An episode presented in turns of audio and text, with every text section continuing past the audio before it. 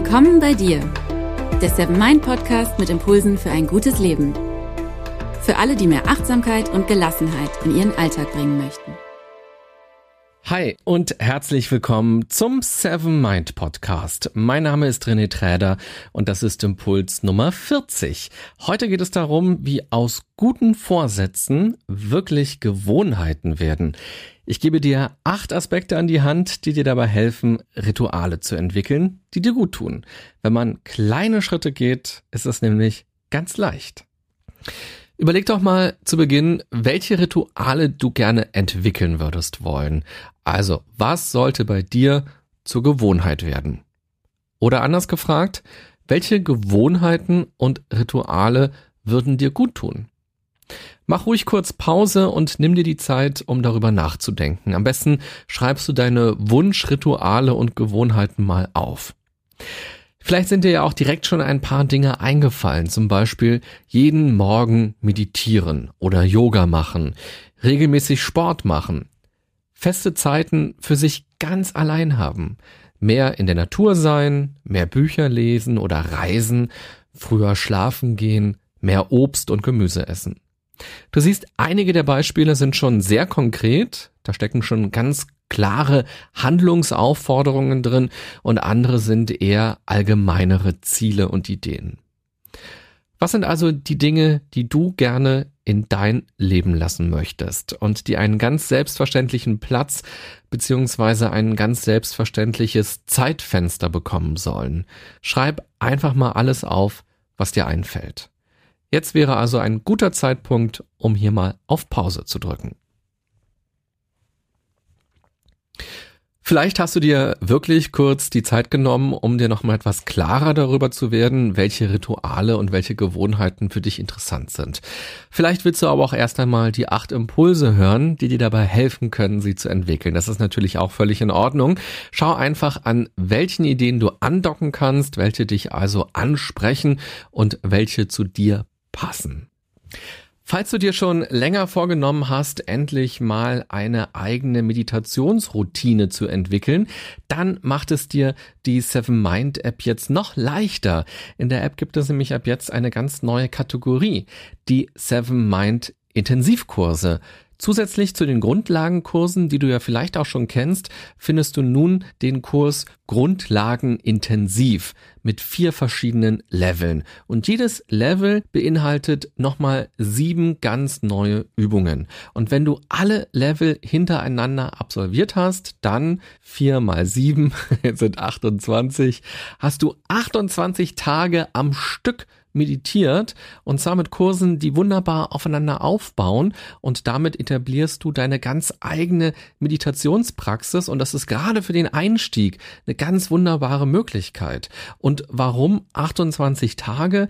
Ganz einfach deshalb, weil wir wissen, es braucht einfach eine gewisse Zeit, damit sich unser Gehirn, damit wir uns daran gewöhnen, an neue Dinge, an neue Routinen, an neues Verhalten. Wenn man einmal etwas macht und dann vielleicht irgendwann nochmal, dann fällt es auch leicht wieder raus. Wenn man aber am Ball bleibt und wirklich mit einer Regelmäßigkeit startet, dann ist die Wahrscheinlichkeit sehr viel größer, dass daraus tatsächlich eine eigene Routine wird und etwas ganz Selbstverständliches wird. Und genau das wollen wir ja. Wenn wir anfangen zu meditieren, dass es irgendwann ganz selbstverständlich wird und dass es wie das Zähneputzen dazugehört und dass Meditationen uns einfach ganz normal im Laufe eines Tages begleiten. Und das Tolle an diesem Intensivkurs ist auch noch, dass es zusätzlich so kleine Dinge gibt, die dir dabei helfen, am Ball zu bleiben. Also du kriegst zum Beispiel immer wieder eine persönliche Erinnerung und außerdem gibt es kleine Tipps und Achtsamkeitsübungen für zwischendurch. Direkt zur App kommst du mit dem Link in den Beschreibungen, in den Show Notes. Da findest du auch nochmal alle Infos zum neuen Kurs und natürlich auch auf der Homepage von Seven Mind. Also schau doch mal rein und nutze diese 28 Tage Meditationsroutine am Stück. Das Schöne an Gewohnheiten und Ritualen ist, dass sie nicht immer wieder neu ausgehandelt werden müssen. Sie sind so selbstverständlich wie das Zähneputzen. Man fragt sich dann morgens nicht, ach, soll ich jetzt echt joggen gehen?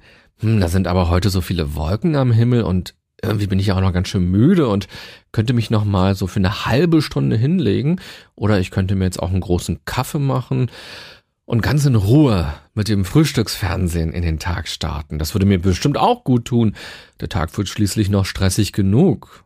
Aber klar, ich könnte natürlich auch joggen gehen jetzt. Wäre vielleicht auch gut zum Wachwerden. Hm. Und während man so mit sich verhandelt, vergeht Zeit, vergeht immer mehr Zeit, so dass es vielleicht sogar nur noch zu einem Coffee to go reicht. Durch das Verhandeln hat man also wertvolle Zeit und vor allem Motivation verloren.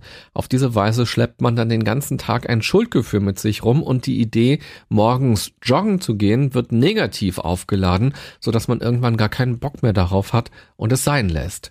Daher lohnt es sich, sehr Rituale zu entwickeln. Vor allem Morgenrituale sind wichtig, weil sie uns Struktur geben und einen großen Einfluss darauf haben, wie der Tag verläuft. Heute bin ich mit dem falschen Fuß aufgestanden. Dieser alte Spruch unterstreicht das ganz wunderbar. Wenn du also gerade kein konkretes Ritual im Sinn hast, das du etablieren willst, könntest du dich auch ganz gezielt fragen, welches Ritual am Morgen könnte mir helfen, dass der Tag ein guter Tag wird, dass ich mit Freude und Zuversicht aus dem Haus gehe, dass ich Lust habe auf das, was mich erwartet, dass ich die Herausforderungen anpacke, dass ich selbstbewusst handle und bereit bin, all das Positive um mich herum wahrzunehmen und dazu beizutragen, dass es mir und anderen gut geht. Das Wichtigste, wenn du eine neue Gewohnheit entwickeln willst, ist, mach es nicht zu kompliziert und mache es dir nicht zu schwer.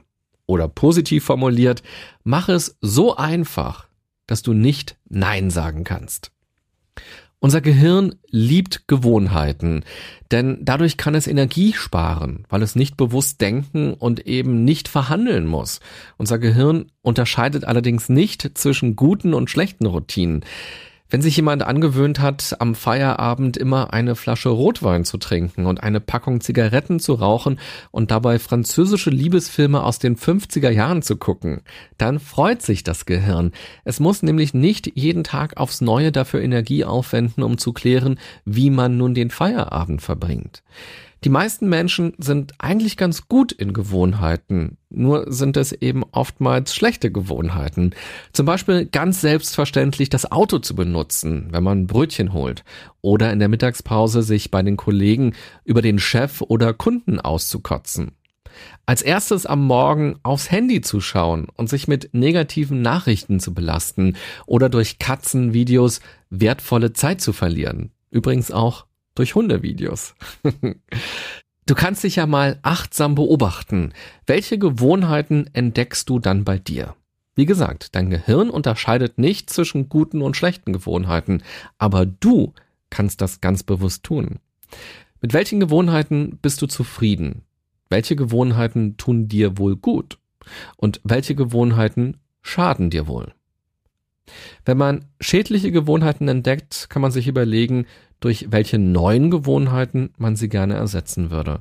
Da Gewohnheiten für dein Gehirn sozusagen billig sind, weil es nicht viel Energie bereitstellen muss, hast du auf jeden Fall schon mal einen Unterstützer, wenn du neue Gewohnheiten entwickeln willst.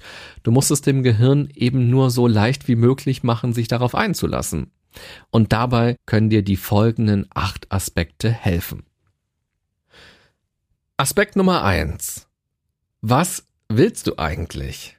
Werde dir bewusst, was dein Ziel ist, was du erreichen willst, nach welchen Werten du leben willst, wovon du in deinem Leben mehr und wovon du weniger willst. Vielleicht willst du fünf Kilo abnehmen oder fünf Kilo zunehmen. Vielleicht willst du ein Buch schreiben. Vielleicht willst du vegetarisch leben. Vielleicht willst du entspannter leben und ruhiger werden. Vielleicht willst du selbstbewusster werden. Vielleicht willst du dich beruflich verändern. Vielleicht willst du offener für neue Menschen in deinem Leben werden oder generell am Miteinander etwas verbessern. Vielleicht willst du dich für den Tier- oder Naturschutz stark machen und die Welt ein ganz kleines bisschen besser machen. Werde dir deshalb im ersten Schritt erst einmal darüber klar, was du eigentlich willst und vor allem, warum du es willst. Kläre für dich also die Motivation dahinter. Wenn man etwas verändert in seinem Leben, kommen oft Momente oder Phasen, wo es sich schwer anfühlt, wo man kurz davor ist, wieder in alte Verhaltensmuster zu fallen oder generell hinzuschmeißen. Deshalb ist es so wichtig, seine Motivation zu kennen. Motivation ist der Treibstoff, der dir Energie gibt. Aspekt Nummer zwei, experimentiere rum. Wenn du weißt, was du willst, geht es im nächsten Schritt darum zu erkennen, wie man dahin kommt. Frage dich, welche deiner jetzigen Gewohnheiten dich ausbremsen und welche Gewohnheiten dir auf dem Weg helfen können. Du musst nicht alles von heute auf morgen anders machen. Das führt eher zu Stress und schlechter Laune. Erinnere dich daran, dass unser Gehirn Gewohnheiten liebt. Es kommt deshalb nicht gut damit klar, wenn du plötzlich viele alte Gewohnheiten über Bord wirfst und direkt eine Reihe neuer Gewohnheiten entwickeln willst. Außerdem haben ja auch die negativen Gewohnheiten ihre Vorzüge. Wenn man nun alles auf einmal umkrempelt, ist die Gefahr groß, dass man sich selbst frustriert und schon bald wieder in alte Verhaltensmuster verfällt. Probiere neue Verhaltensweisen spielerisch aus und schau, wie sich das für dich anfühlt. Sieh es eher als Experiment an. Du kannst jederzeit was anpassen oder andere Dinge ausprobieren. Wenn man sich direkt vornimmt, ab sofort meditiere ich jeden Morgen 20 Minuten lang und am besten mache ich das ab sofort für immer. dann kann passieren, dass man nach ein paar Tagen abbricht und sich schlecht fühlt, weil man denkt, dass Meditieren wohl doch nichts für einen ist oder dass man zu schwach ist, neue Gewohnheiten zu entwickeln. Vielleicht bist du aber einfach nicht der Typ fürs morgendliche Meditieren. Vielleicht hast du auch morgens noch zu viele Dinge um die Ohren, dass es dir schwer fällt, dich darauf einzulassen. Oder vielleicht musst du der Sache auch noch etwas mehr Zeit geben. Wenn man es als Experiment ansieht, gibt man sich den Raum, lockerer damit umzugehen. Man sammelt dann Erfahrungen, statt direkt zu scheitern. Man kann dann zum Beispiel mal probieren, mittags oder abends zu meditieren oder morgens vielleicht nochmal anders.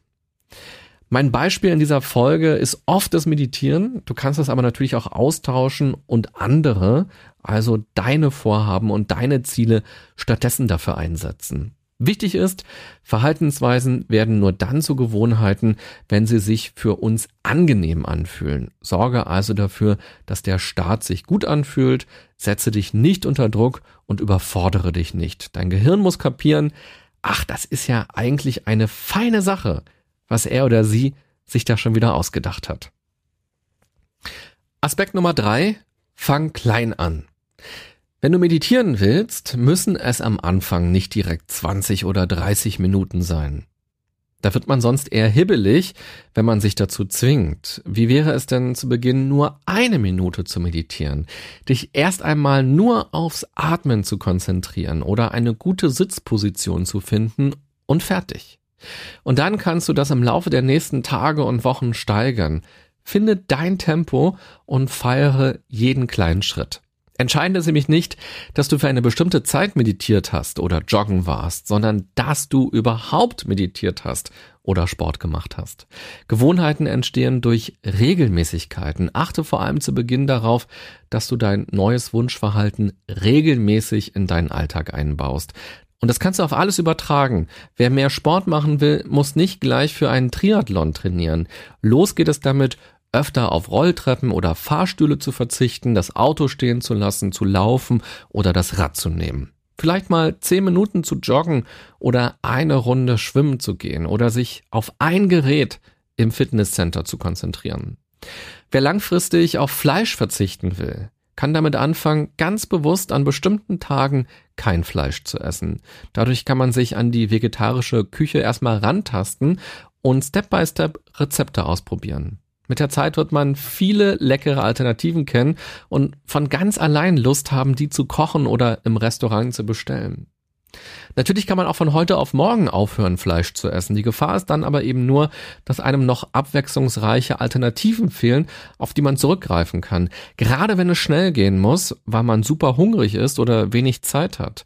In solchen Situationen liebt es unser Gehirn nämlich auf Autopilot umzuschalten und alte Gewohnheiten zu aktivieren. Wer beim schnellen Hunger seit 20 Jahren unterwegs zu einem Burger oder Döner gegriffen hat, muss sein Appetit und seine Wahrnehmung auch erst einmal umtrainieren. Dazu werde ich dir auch gleich noch mehr erzählen. Kleine Schritte helfen dir auf jeden Fall. Aspekt Nummer vier: Verknüpfe Neues mit Altem. Willst du zum Beispiel ein Dankbarkeitsritual entwickeln, dann kannst du dich immer beim Zähneputzen am Abend fragen, wofür bin ich heute dankbar? Das Zähneputzen sorgt dafür, dass du dich leichter an dein Vorhaben erinnerst und je öfter du die beiden Sachen miteinander kombinierst, desto selbstverständlicher wird es. Oder wenn du deine Ernährung umstellen willst und zum Beispiel auf Fleisch verzichten möchtest, dann kannst du sagen, immer morgens oder mittags oder abends ernähre ich mich vegetarisch. Oder auch immer wenn ich auswärts esse, entscheide ich mich für ein vegetarisches Gericht. Einerseits wird die vegetarische Ernährung dadurch immer stärker verankert und andererseits bekommt man dadurch auch viele Ideen fürs eigene Kochen und die Wahrscheinlichkeit steigt, dass man immer öfter auf Fleisch verzichtet. Das Prinzip dahinter bezeichnet man als Verhaltensketten. Man verbindet ein alltägliches Verhalten mit dem neuen gewünschten Verhalten. Man erweitert die Kette also. Statt nur zu sagen, ich hätte gerne Bauchmuskeln oder eine saubere Wohnung, verknüpft man das dafür notwendige Verhalten an Tätigkeiten, die man sowieso macht. Also, wenn ich Podcast höre, räume ich dabei auf oder bügel ich meine Klamotten. Oder wenn ich nach Hause komme, nutze ich die ersten zehn Minuten, um Ordnung zu machen. Oder wenn ich Fernsehen schaue, mache ich Bauchmuskelübungen. Oder wenn ich morgens aufstehe, ziehe ich mir direkt die Joggingschuhe an und gehe erst einmal raus. Interessanterweise nutzt jeder von uns Verhaltensketten im Alltag. Nicht immer fallen sie uns auf und nicht immer sind sie gut für uns. Dazu gehören zum Beispiel das Feierabend- oder Wegbier. Dazu gehört Popcorn im Kino. Dazu gehören Chips beim Fernsehabend. Dazu gehört Sekt beim Geburtstag. Dazu gehört der Blick auf WhatsApp und Facebook direkt nach dem Aufstehen. Dazu gehört der Griff zur Fernbedienung, wenn man nach Hause kommt. Dazu gehört die Zigarette nach dem Essen. Vielleicht kommen dir einige dieser Verhaltensketten ja bekannt vor oder dir fallen eigene Verhaltensketten ein, also Dinge, die du ganz automatisch machst, wenn du etwas anderes gerade gemacht hast oder machst. Verhaltensketten sind ein Teil unseres Autopiloten. Das Schöne ist aber, dass wir selbst welche aufbauen können. Verknüpfe dazu Tätigkeiten oder Situationen mit einem konkreten Verhalten, das du etablieren willst. Aspekt Nummer 5. Belohne dich. Das ist ein Tipp, den man sehr häufig in dem Zusammenhang liest oder hört, dass man sich also belohnt, wenn man joggen war oder eben aufgeräumt hat. Der Gedanke dahinter ist, dass Belohnungen ganz grundsätzlich angenehm sind und deshalb dazu führen, dass man Dinge wieder macht, weil man ja wieder die Belohnung will. Also wie so ein Hund, der ein Leckerli bekommt, nachdem er ein Männchen gemacht hat. Und genau das ist der Punkt, den ich sehr kritisch sehe und auch als kontraproduktiv empfinde. Wenn man das neue Verhalten nur macht, weil man sich dafür belohnt, dann wird es nicht lange dauern und man lässt es wieder bleiben. Du kennst sicher auch den Cartoon, wo einem Pferd an einer Angel eine Möhre vor die Nase gehalten wird, damit es losläuft. Wenn man sich für ein bestimmtes Verhalten belohnt, verarscht man sich eigentlich selbst. Man hält sich eine Möhre vors Gesicht, nur mit dem Unterschied, dass man sich darüber bewusst ist, im Gegensatz zum Pferd. Die unbewusste oder auch bewusste Message lautet dann nämlich, ich finde dieses neue Verhalten gar nicht so geil oder sogar nervig oder anstrengend oder langweilig, aber ich mache das jetzt mal, weil danach, da belohne ich mich ja dafür. Aus Studien ist übrigens klar, dass Kinder, die für etwas belohnt werden, was sie gerne machen, damit Step by Step aufhören. Es gab zum Beispiel mal einen Versuch, Kinder dafür zu belohnen, dass sie Bücher lesen. Das ist nach hinten losgegangen. Am Ende des Projekts haben die Kinder weniger gelesen. Durch Belohnungen beraubt man sich der intrinsischen Motivation. Der echte innere Antrieb wird dadurch verschlissen. Wenn man sich für das Verhalten belohnt oder belohnen muss sogar, dann macht man etwas Entscheidendes falsch. Das Verhalten an sich sollte die Belohnung sein. Das, was zum Ritual werden soll. Das Joggen an sich sollte Freude machen.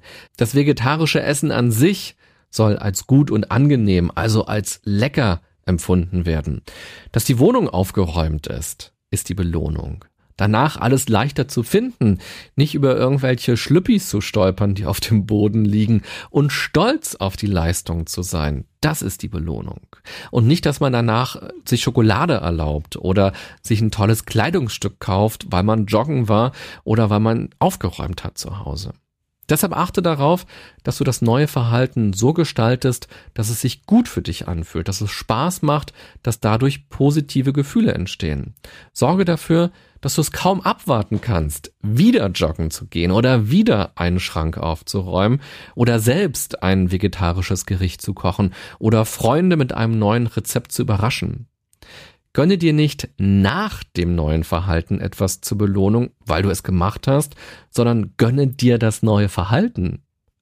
Das ist ein ganz anderes Denken und das kann dir helfen, langfristig durchzuhalten.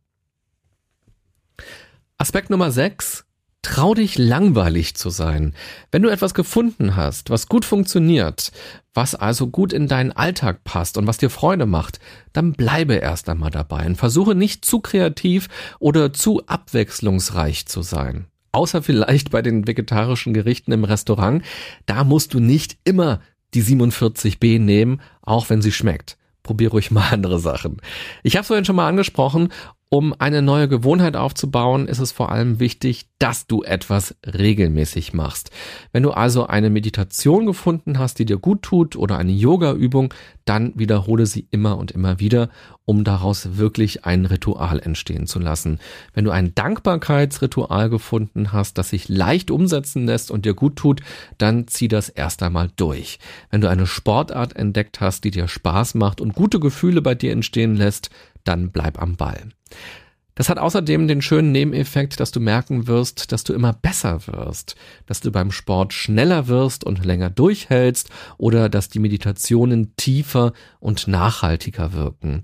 Vor allem geht es aber darum, das neue Verhalten erst einmal zu verankern.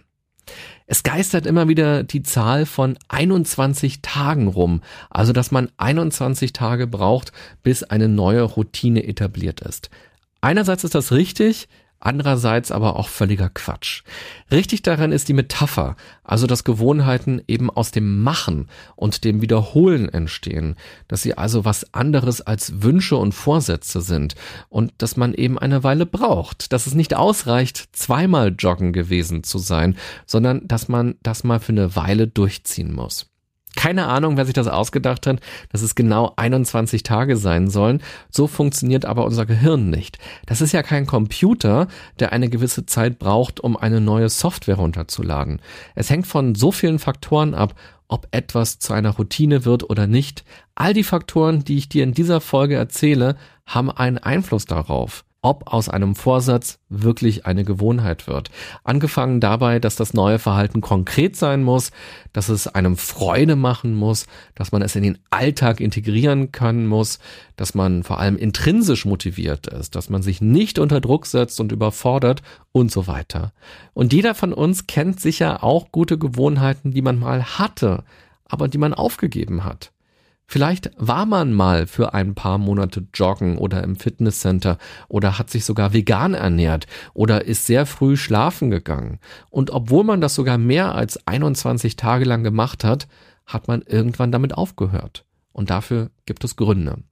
Verbeiß dich also nicht in die Anzahl von Tagen, sondern sei dir darüber bewusst, dass neue Gewohnheiten ganz scheue Wesen sind, die auch schnell wieder abhauen und durch regelmäßige Streicheleinheiten gezähmt werden müssen, damit sie auch bei einem bleiben. Aspekt Nummer sieben: Rede mit anderen darüber. Wenn du gerade dabei bist, eine neue Gewohnheit aufzubauen, kann es hilfreich sein, wenn du anderen davon erzählst. Aus mehreren Gründen. Ganz banal, du wirst viele positive Reaktionen bekommen, die dich zusätzlich motivieren können, am Ball zu bleiben. Was noch viel besser ist, du findest dadurch vielleicht Verbündete, die auch Lust darauf haben und dann vielleicht mit dir zusammen Yoga oder Sport machen wollen oder eine neue Sprache lernen. Und dann könnt ihr eure zwei neuen Vokabeln pro Tag immer direkt im Büro besprechen. Auch das motiviert natürlich zusätzlich. Auch ganz wichtig, wenn andere wissen, was du gerade vorhast, werden sie dich unter Umständen unterstützen und Rücksicht darauf nehmen, dass du gerade etwas in deinem Leben verändern möchtest. Und sie werden Verständnis dafür haben, dass du zum Beispiel nicht abends noch in eine Bar mitkommst, ganz einfach, weil du andere Dinge am Abend oder am nächsten Morgen vorhast. Und ein super Nebeneffekt ist, andere werden dich fragen, warum du dieses Ritual, diese neue Gewohnheit willst. Durch die Gespräche darüber wird dir das selbst auch nochmal klarer, was ebenfalls Energie gibt. Aspekt Nummer 8, lass dich durch Rückschläge nicht von deinem Vorhaben abbringen. Zu Beginn dieser Folge habe ich ja schon erklärt, wie sehr unser Gehirn Gewohnheiten liebt und dass es dem Gehirn völlig egal ist, ob die uns gut tun oder nicht. Das Gehirn bewertet nicht, es will aber möglichst Energie sparen und verteidigt deshalb alle Programme, die den Autopiloten unterstützen. Deshalb ist es völlig normal, dass man auch mal wieder in alte Verhaltensweisen verfällt, dass man rückfällig wird und dass man die neue Gewohnheit wieder aus den Augen verliert. Wenn das passiert, komm bloß nicht in den Modus, dich dafür selbst fertig zu machen, dich schwach und blöd und unfähig zu fühlen. Wenn das passiert, ist es lediglich ein sicherer Hinweis darauf, dass du ein Mensch bist. Solche Rückfälle sind menschlich. Es gibt wohl kaum jemanden, der das nicht kennt.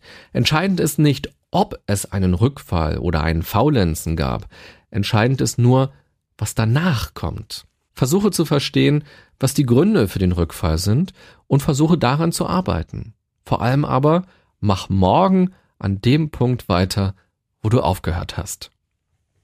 Also Fazit, wenn wir etwas in unserem Leben ändern wollen, müssen wir unsere Gewohnheiten ändern. Eine neue Gewohnheit zu entwickeln kann Spaß machen, kann aber auch ziemlich hart sein. Je leichter dir etwas fällt und je angenehmer etwas ist, desto höher ist die Wahrscheinlichkeit, dass daraus wirklich ein Ritual wird. Wenn du merkst, dass du dich quälst, geht es nicht darum, das nun genauso weiter durchzuziehen, dann geht es vor allem erst einmal darum, dass du schaust, was du tun kannst, damit es dir leichter fällt und angenehmer wird. Schau also, was dich wirklich motiviert oder passe die Handlungen so an, dass sie zu dir passen. Am besten fängst du klein an und sorgst dafür, dass du diese eine Handlung wirklich regelmäßig machen kannst, am besten für ein paar Wochen und Monate am Stück. Mach es dir so leicht wie möglich, das durchzuziehen, sprich mit anderen darüber und mach es vielleicht sogar zusammen. Und denk dran, es ist deine Entscheidung, ob du gute Rituale eines Tages mal entwickelst oder ob heute Tag eins dafür ist und du direkt startest und ob du dann regelmäßig weitermachst und daraus dann irgendwann eine Gewohnheit wird, die ganz selbstverständlich zu dir gehört und die du magst. Zum Abschluss der Folge nochmal die Frage an dich, was willst du in deinem Leben ändern? Welche Rituale können dir dabei helfen? Welche Gewohnheiten willst du entwickeln? Und von welchen Gewohnheiten willst du dich auch verabschieden? Du hast von mir jetzt acht Aspekte gehört, die dir dabei helfen können. Wenn du magst, höre die Folge ruhig nochmal und gleiche immer direkt ab, wie du ganz konkret diesen Aspekt nutzen und auf dein Vorhaben, auf deine Ziele übertragen kannst.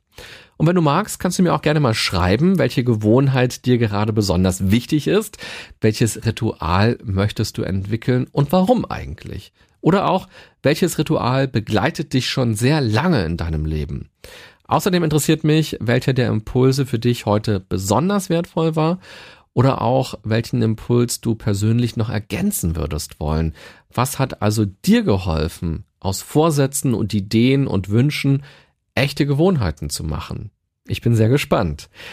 Wenn du die Folge inspirierend und motivierend fandest, freue ich mich, wenn du sie bei iTunes oder Spotify oder Deezer oder wo auch immer du sie hörst, bewertest. Und ganz besonders freue ich mich, wenn du dir eine Minute Zeit nimmst und einen Kommentar bei iTunes schreibst. Was gefällt dir an diesem Podcast? Welche Themen interessieren dich ganz besonders? Und was ich auch spannend finde, Inzwischen habe ich ja schon sehr viele Folgen hier für euch gemacht. Welche Impulse hast du mal wirklich ausprobiert und auch umgesetzt? Und wie war das? Was hat sich dadurch verändert? Und noch ein Hinweis, wenn du Meditation stärker in dein Leben verankern willst, kann dir die Seven Mind App helfen. Dort gibt's kurze 7-Minuten-Einheiten, mit denen du dich Step by Step ans Meditieren herantasten kannst. Und nach dem Grundkurs warten mehrere Spezialkurse auf dich, zum Beispiel zu den Themen Stress, Gelassenheit und Schlafen. Ich wünsche dir eine gute und achtsame Zeit und viel Freude und Ausdauer dabei, einen Platz für gute Gewohnheiten in deinem Leben zu schaffen. Bis bald. Bye bye, sagt René Träder.